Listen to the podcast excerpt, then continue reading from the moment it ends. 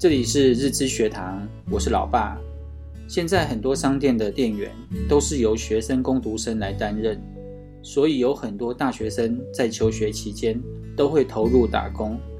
我并不是很赞成学生打工，学生的主要目的是学习。如果把时间花在其他的地方，必定会影响学习成果。但是只有一种情况，我认为是可以打工，那就是你很确定未来要从事的工作是什么。这个打工的工作内容可以累积未来工作的经验，那么就去吧。在上大学之前，除了要着重课业之外，另外一件事我认为更重要，那就是明白自己的兴趣及所要选择的科系。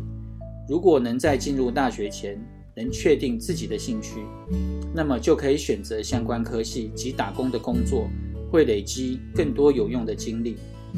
除了打工，我更赞成创业。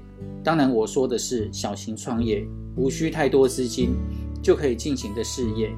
一旦创业，一切都得自己来，商品、成本、定价、业务、出货、收款、客数等等，都要自己处理。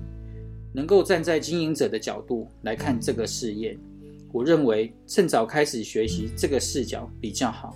年纪越大，就越无法挑战新事物。创业最吸引我的地方，应该是自己可以决定工作的时间及内容，因为这样就能更有弹性地安排工作。无论是打工或是自行创业，都是在为自己累积工作的历程。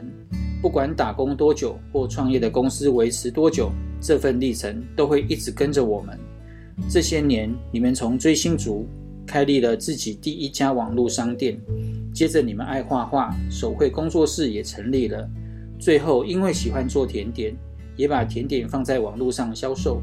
虽然都是小小的工作室，这是你们三个合作下的结果。看着你们三个慢慢成长，真是开心。希望对你们有帮助。我们下回见，拜拜。